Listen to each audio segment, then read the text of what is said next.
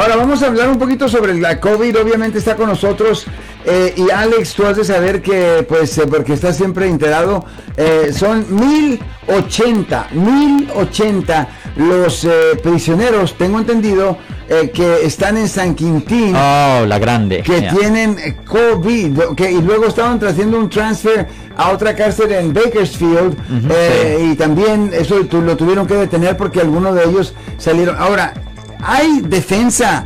¿Puede uno tener un, abogado que abogue por uno para que lo dejen salir más temprano o algo eh, para evitar eh, que, le pegue a su hijo, a su hermano, a su papá el COVID en la cárcel? Ya, hay, ah, hay ciertas mociones que se pueden hacer donde ah, se le puede ah, se puede abrir una audiencia en la corte bajo una teoría de habeas corpus donde en efecto se dice ok pues esta persona está encarcelada pero aparte de la cárcel se está enfrentando a, un castigo, pues no por, ah, no por el Estado, pero por la naturaleza, vamos a decir, dentro de Colmía, porque no sé cómo de natural es eso, pero eso es otra historia.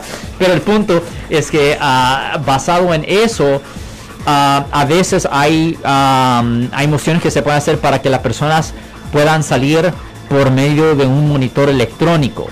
Lo siento por la interrupción, su video va a continuar monetariamente.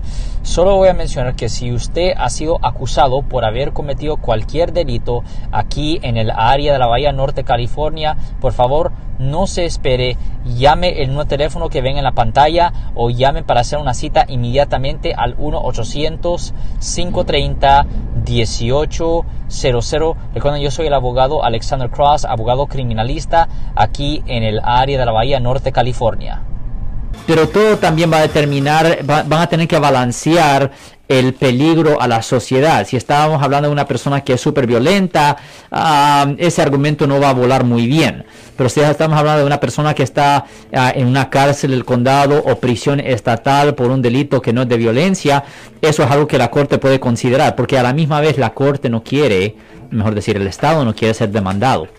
Wow, es la causa de la muerte de una persona. Y ahora, eh, eh, una persona que estuviera considerando esto necesitaría un abogado que tú creas. Absolutamente, un abogado penalista tuviera que ir a la corte, tuviera, que hacer una moción, se tuviera que argumentar el caso basado en una teoría de, de corpas para, para, poner ese argumento de que no es justo, de que la persona esté encarcelada.